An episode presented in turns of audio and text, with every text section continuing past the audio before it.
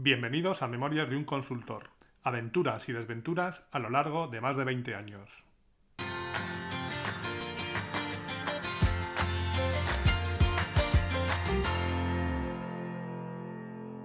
Hola, buenos días, buenas tardes o buenas noches y bienvenidos al episodio 10 de Memorias de un consultor. Gracias por seguir aquí, por acompañarme en este viaje en el tiempo y por todos los comentarios que me estáis haciendo llegar a mi yo del futuro. Pero volvamos al pasado, volvamos a 1999. Acabo de llegar a ser ecléctica y realmente pues no sé muy bien qué hago por allí. Gracias a Dios me encuentro a un señor muy majo dispuesto a explicármelo. Creo que se llamaba Solfeo. Te explicaré por qué estás aquí. Venga, cuéntame, guapetón. Estás porque sabes algo, aunque lo que sabes no lo puedes explicar, pero lo percibes.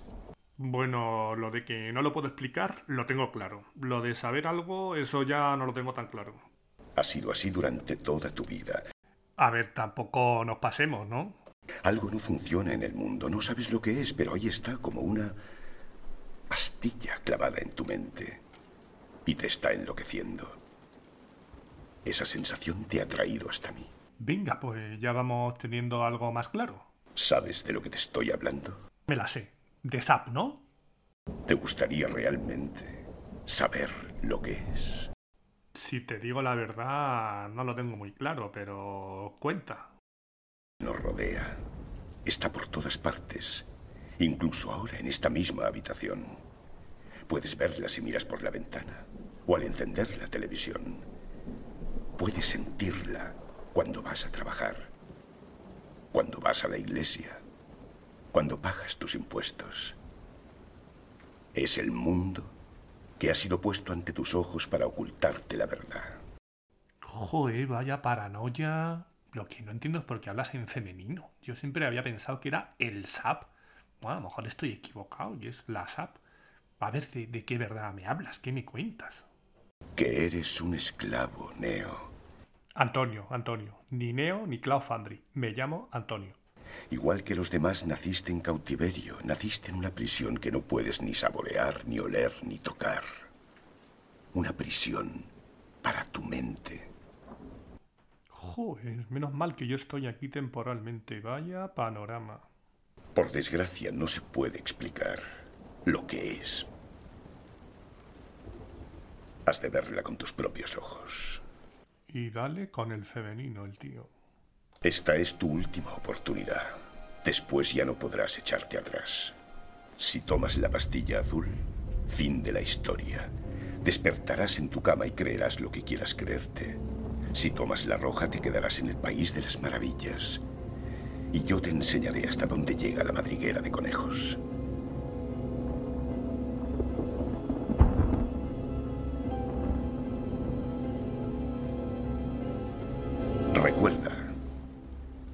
Único que te ofrezco es la verdad, nada más. Y ahora desaparece. Pero bueno, este hombre que se ha fumado. Que si el país de las maravillas, la madriguera de conejos. Pues no sé si se ha fumado algo o se ha tomado alguna pastilla. No sé si la roja o la azul. En fin.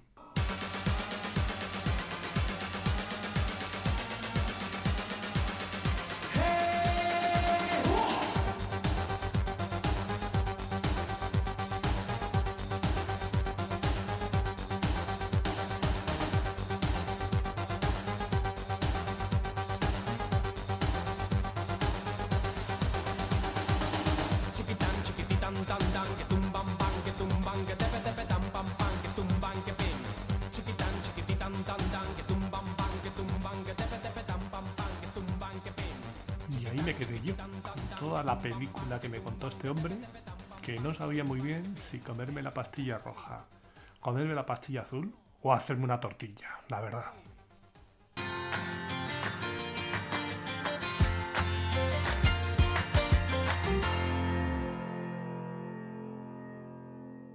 El tiempo iba pasando en ser ecléctica y yo iba aprendiendo cosas, a base de tiempo y esfuerzo.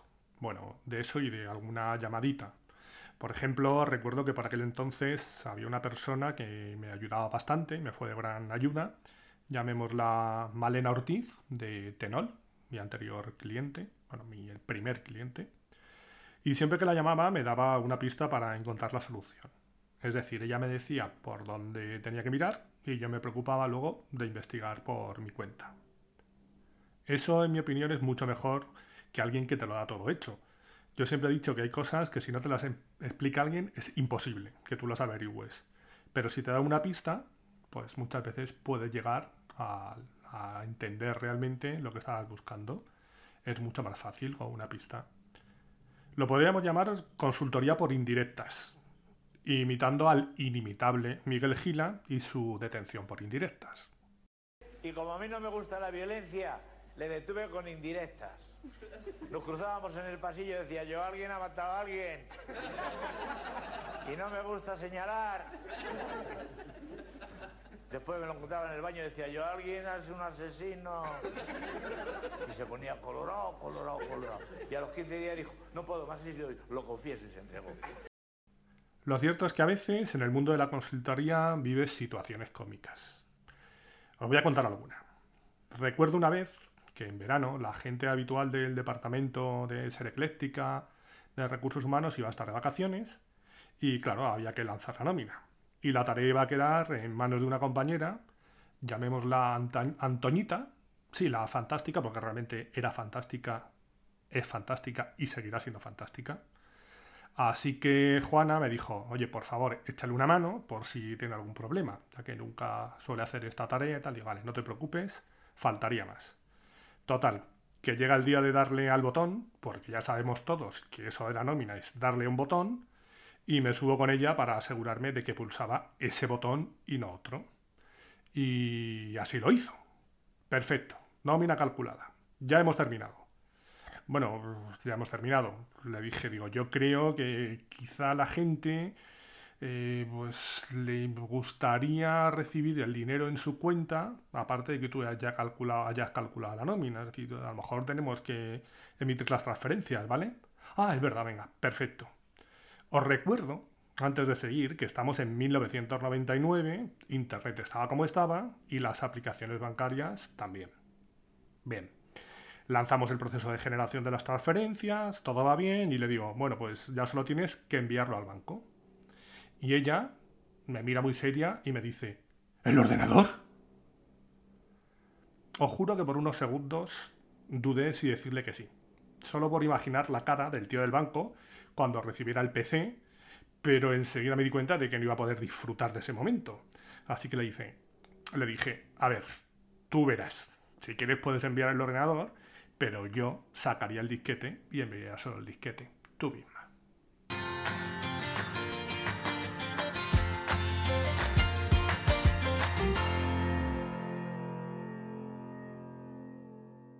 Otro día, estando con otra usuaria, también buena amiga, llamémosla Macarena, recuerdo que subió un empleado a pedir explicaciones por algún concepto importe que no, no le cuadraba en la nómina. Eso que consiste en darle un botón y que en el 90% de los casos la gente no sabe interpretar y puede que me quede corto. Bueno, Macarena le dio las explicaciones pertinentes y el empleado, llamémosle Mohamed, no quedó muy convencido de la explicación. Macarena le explicaba cuál era la ley y por qué se calculaba así y que SAP estaba haciendo bien el cálculo. Entonces, recuerdo que Mohamed metió lentamente la mano en su bolsillo y sacó su arma secreta, a la vez que decía, mira, me vas a grabar SAP en este disquete que me lo llevo y lo miro en casa.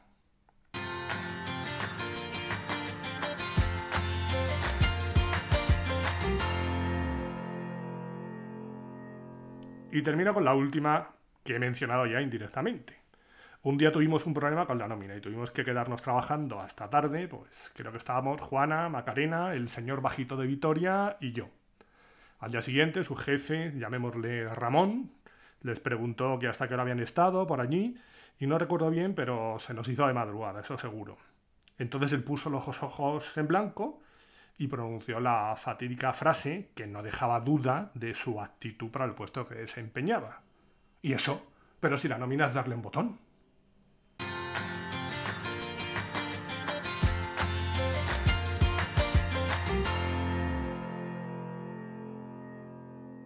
En ese tiempo aprendí la importancia de poder contar con el apoyo de alguien para que te pueda guiar. Algo siempre importante, pero al principio fundamental.